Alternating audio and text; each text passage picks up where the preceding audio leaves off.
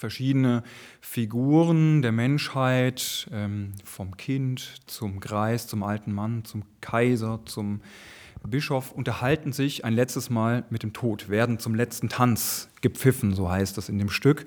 Aber es geht weit mehr als um die Auseinandersetzung mit dem Tod, sondern es geht eigentlich darum, sehr moralisch und mit den Texten, die da drin vorkommen, darum, wie wir unser Leben leben, ähm, was uns wichtig ist im Leben, wo wir doch alle gleich sind vor dem Tod. Erklärt Alexander Rüth von der Würzburger Dommusik.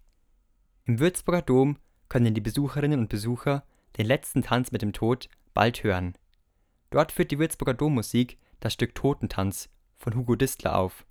Musik wechselt sich dabei mit Texten ab. Den musikalischen Part übernimmt der Kammerchor am Würzburger Dom. Für das Stück gibt es außerdem zwei Sprecherrollen.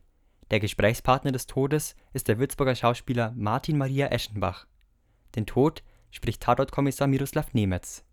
Der Schauspieler erklärt, was der Tod für ihn bedeutet. Insofern ist der Tod für mich äh, etwas Notwendiges, sage ich mal. Man muss mit ihm umgehen. Äh, man muss sich von ihm nicht beirren lassen. Man muss sich von ihm nicht äh, untätig machen lassen. Damit der Wechsel zwischen Musik und Text gut abläuft, haben sich die Schauspieler mit Alexander Rüth unterhalten. Mit Herrn Nemitz habe ich einmal sehr ausführlich telefonieren dürfen und mit Herrn Eschenbach habe ich mich getroffen in der vergangenen Woche und wir sind die Dialoge sehr ausführlich durchgegangen, haben uns überlegt, was ist denn unsere Aussage, denn man kann natürlich durch verschiedene Betonungen auch äh, verschiedene Aussagen treffen und ähm, da haben wir versucht, uns übereinander zu kommen und über, äh, einstimmig zu sein. Und das ist uns, glaube ich, sehr gut gelungen, weil diese Texte auch einen sehr stark, äh, sehr stark übertragbar sind in unsere heutige Zeit. Miroslav Nemetz verrät, welche Zeile für ihn besonders herausfordernd war. Die schwierigste ist für mich die Antwort auf das Kind.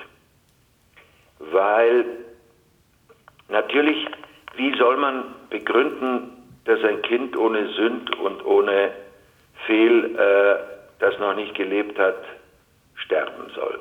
Der Tod sagt an dieser Stelle, Gott weiß, warum er mich pfeifen schickt.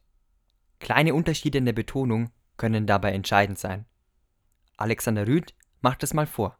Gott weiß, warum er mich pfeifen schickt. Oder Gott weiß, warum er mich pfeifen Es gibt einen Grund. Ähm, weiß der Tod um diesen Grund und er ist Übermittler der Nachricht? Oder laviert er sich aus der Affäre und sagt, ich weiß auch nicht warum, aber ich wurde hier einfach nur bestellt dazu. Also über diese Nuancen kann man natürlich streiten und es ist dann eine Interpretations- oder Auslegungssache. Und da war es spannend auch zu hören, wie man so draufschaut. Und das gehört natürlich zu so einem ähm, Prozess dazu, dass man ein paar Sätze auseinanderlegt und überlegt, wie, in welche Richtung wollen wir es denn ähm, ausdeuten.